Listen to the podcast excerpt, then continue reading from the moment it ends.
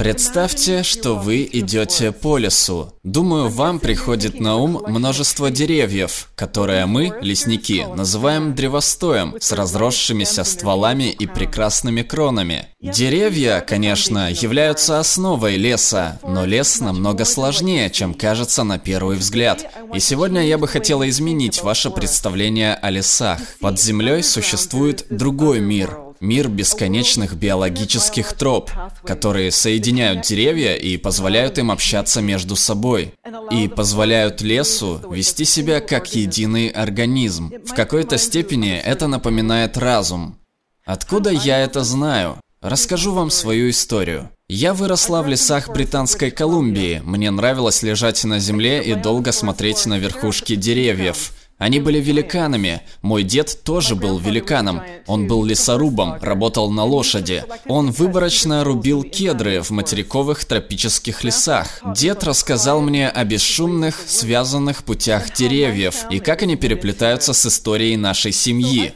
Я пошла по стопам деда. Нам обоим был интересен лес. И озарение впервые пришло ко мне в туалете возле нашего озера. Наш бедный пес Джикс поскользнулся и упал в выгребную яму. Дед взял лопату и помчался спасать бедного пса. Тот плавал там внизу в навозной жиже. Пока дедушка прокапывал путь сквозь почву, меня заинтересовали не только корни деревьев, но и то, что лежит под ними. Позже я узнала, что это мицелий, а под ним красный и желтый, почвенные горизонты. В конце концов, мы спасли бедного пса, но именно в тот момент я поняла, что палитра корней и почвы и есть та самая основа леса. Мне хотелось узнать больше, поэтому я изучала лесное хозяйство. Вскоре я начала работу бок о бок с влиятельными людьми, отвечающими за коммерческий сбор урожая. Объемы вырубки леса были пугающими, и вскоре я ощутила внутренний конфликт из-за своего участия в этом. Кроме того, масштабы вырубки тополей и берез ради посадки более ценных сосен и пихт были колоссальны. Казалось, ничто не сможет остановить этот беспощадный индустриальный механизм.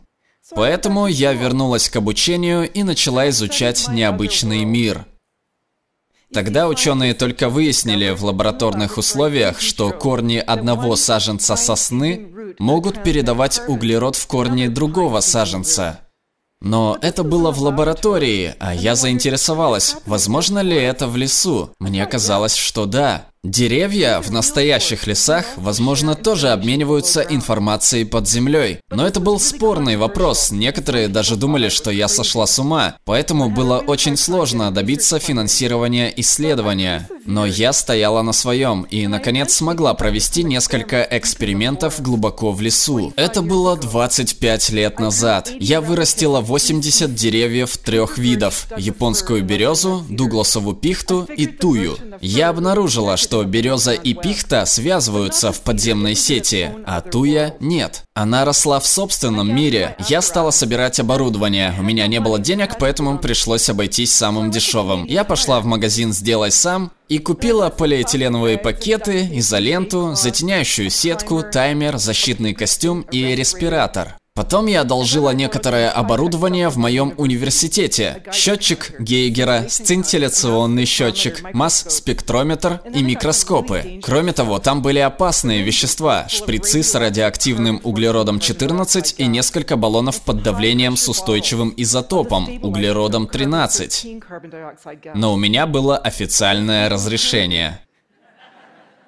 О, я забыла еще кое-что. Очень важное. Спрей от насекомых, спрей, отпугивающий медведей и фильтры для респиратора. Ну вот.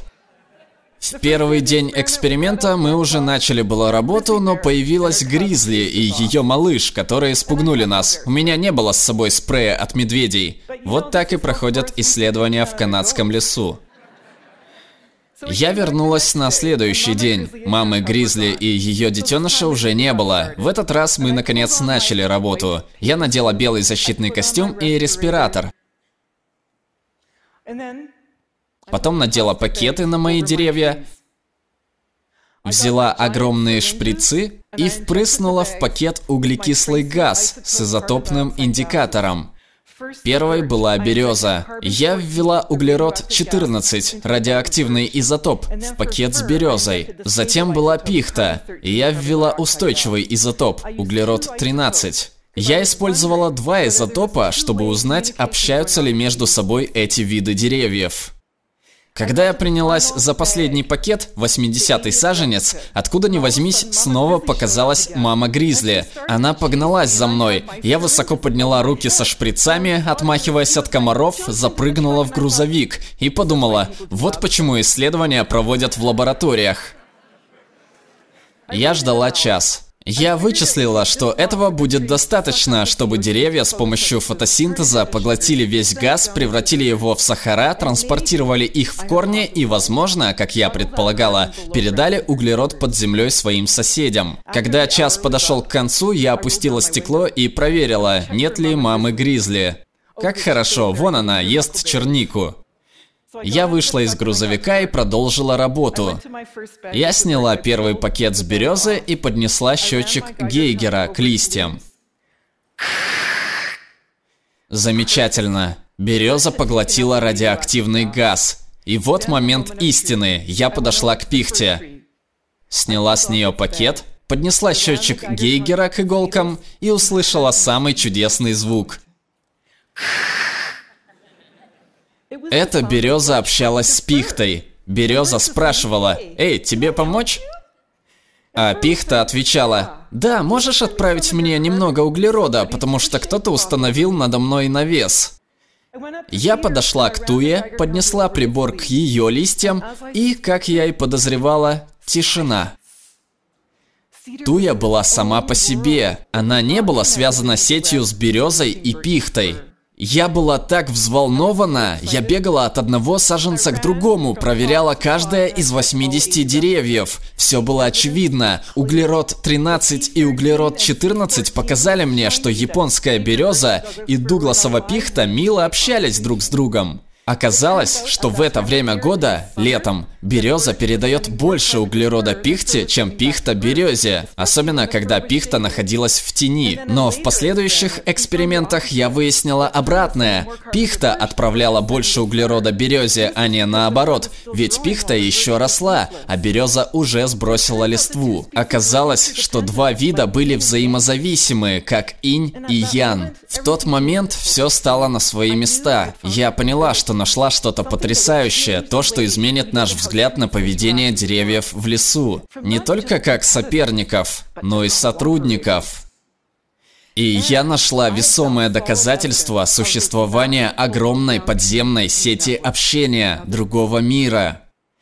Я действительно надеялась и верила, что мое открытие изменит взгляд на ведение лесного хозяйства. Вместо вырубки и использования гербицидов позволит применять более комплексные и экологичные методы, более дешевые и практичные. О чем я вообще думала? Я еще к этому вернусь. Как же работает наука в такой сложной системе, как лес? Исследователи леса должны проводить исследования в лесу, а это очень сложно, как я и описывала, и нужно уметь быстро убегать от медведей.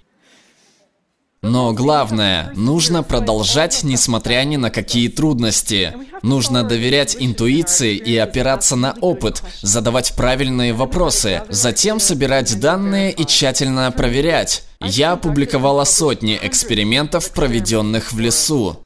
Старейшим из моих экспериментальных плантаций уже больше 30 лет. Можете как-нибудь взглянуть на них, посмотреть, как работает наука в лесу. Сейчас я хочу поговорить об этой науке. Как же японская береза и дугласова пихта общаются? Оказалось, что они связываются не только посредством углерода, но еще и азота, фосфора, воды и защитных сигналов, аллелохимических веществ и гормонов. Короче, информации. И вы знаете, я должна сказать, что до меня ученые считали, что подземный взаимовыгодный симбиоз, называемый микориза, тоже имеет к этому отношение. Микориза буквально значит «грибные корни». Вы можете видеть ее репродуктивные органы, гуляя по лесу. Это грибы. Но грибы всего лишь верхушка айсберга. Нити, выходящие из плодового тела гриба, называются мицелием. Он заражает и начинает контролировать корни всех деревьев и растений. И в местах соприкосновения клеток корня и клеток гриба происходит обмен углеродом и питательными веществами. Мицелий получает эти вещества, прорастая сквозь почву, окутывая каждую ее частичку. Эта сеть настолько плотная, что может достигать в длину сотни километров даже на участке размером со ступню. Мицелий соединяет отдельные растения леса. Растения не только одного вида, но и различных, например, березу и пихту. Это все похоже на интернет. Как и все сети, микоризные сети имеют свои узлы и связи. Мы создали их карту, анализируя небольшие участки ДНК каждого дерева и каждого гриба на отдельном участке пихтового леса. На этой схеме круги – это пихты или узлы, а линии – связывающие магистрали мицелия или связи. Самые большие и темные узлы – самые загруженные. Мы называем их центральными или более ласково материнскими деревьями, потому что, как оказалось, они кормят молодые деревья, которые растут в подлеске. И если вам видны желтые точки, это всходы, появившиеся внутри сети старых материнских деревьев. В одном лесу материнское дерево может быть соединено с сотней других деревьев. И с помощью изотопного индикатора мы узнали, что они отправляют свой избыточный углерод через сеть микоризы молодым деревьям подлеска. И мы связали это с уровнем выживаемости рассады, увеличившимся в 4 раза. Мы, как вы знаете, всегда поддерживаем наших детей. И мне стало интересно, может ли пихта узнавать своих, как мама Гризли своего малыша. Поэтому мы провели эксперимент, вырастив материнские деревья вместе с дочерней и незнакомой рассадой. Выяснилось, что они могут узнавать свою родню. Материнские деревья создают для дочерних более обширную микоризную сеть, транспортируют им больше углерода и даже снижают рост своей корневой системы, чтобы предоставить свободное место своим детям. Когда материнское дерево повреждено или умирает, оно делится своими знаниями со следующими поколениями. Мы использовали изотопный индикатор для регистрации движения углерода от раненого дерева вниз по стволу в микоризную сеть и к своей рассаде. Но не только углерода, а также и защитных сигналов. И эти две составляющие повышают устойчивость рассады к будущим стрессам. Деревья разговаривают. Спасибо. Благодаря двустороннему диалогу растет способность к восстановлению во всем сообществе. Возможно, это напомнит вам наши социальные круги, наши семьи или, по крайней мере, некоторые семьи. Но давайте вернемся в начало. Лес – это не просто набор деревьев. Это сложная система с узлами и сетями, которая объединяет деревья и позволяет им общаться, предоставляет возможность для ответной реакции и адаптации. Это делает лес устойчивым. Причина в количестве деревьев узлов и множестве переплетающихся сетей. Но леса бывают уязвимы. И не только для природных опасностей, таких как короеды, обычно уничтожающих большие старые деревья, но и для вырубки высококачественных пород, а также полной вырубки. Можно вырубить один или два дерева узла, но это критическая точка. Эти деревья не сильно отличаются от заклепок в самолете. Можно убрать несколько и самолет все еще будет лететь, но если вытащить на одну больше или ту, что удерживает крыло, и все развалится. Как же вы думаете теперь, Олеся, иначе? Да. Классно. Я рада. Помните, я говорила ранее о своей надежде, что мои исследования и мои открытия изменят то, как мы ведем лесное хозяйство. Я хочу посмотреть, что произошло здесь, в Западной Канаде, за последние 30 лет.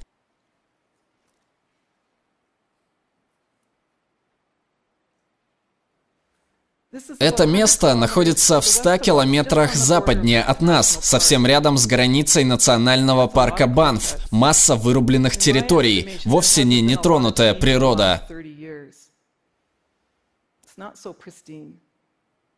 В 2014 году Институт мировых ресурсов сообщил, что в последнее десятилетие именно в Канаде уровень ущерба, нанесенного лесу, выше, чем в какой-либо другой стране. Готово поспорить, вы думали, что это Бразилия. В Канаде этот уровень достигает 3,6% в год. По моим подсчетам, это в 4 раза больше допустимого.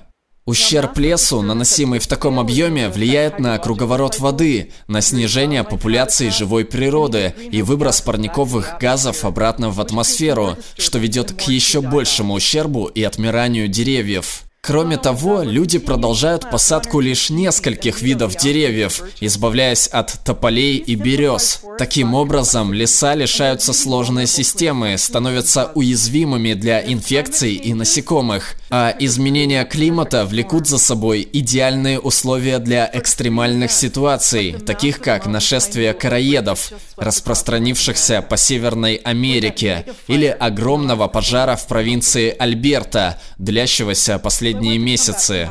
Я хочу обратиться к последнему вопросу. Вместо того, чтобы ослаблять леса, как мы можем их укрепить и помочь им справиться с изменениями климата? Знаете, самое удивительное в лесах, как в сложных системах, это их невероятная способность к самовосстановлению. Во время последних опытов с помощью частичной вырубки с сохранением деревьев узлов, а также воссоздав разнообразие видов, генов и генотипов, мы обнаружили, что эти микоризные сети восстанавливаются очень быстро. Помня об этом, я хочу предложить четыре простых решения. И мы не можем обманывать себя, говоря, что это слишком слишком сложно. Для начала нам всем нужно отправиться в лес. Нам нужно вновь заинтересоваться нашими собственными лесами. Сейчас во многих из них применяются одни и те же методы, но качественное управление лесом требует знаний о местных особенностях. Во-вторых, нужно сохранять реликтовые леса. Они являются хранителями генов материнских деревьев и микоризных сетей.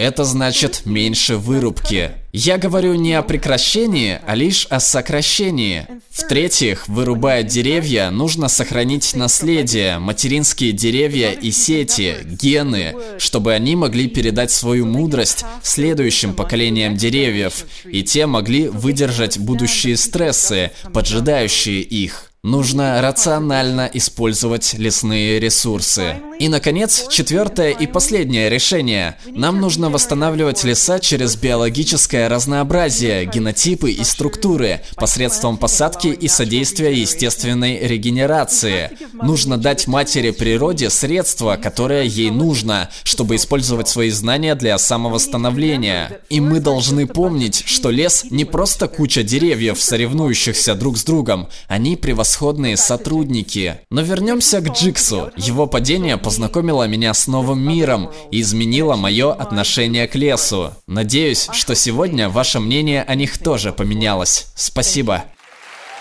Озвучил Глеб Трейс. Перевела Наталья Попова. Отредактировала Алена Сидорова.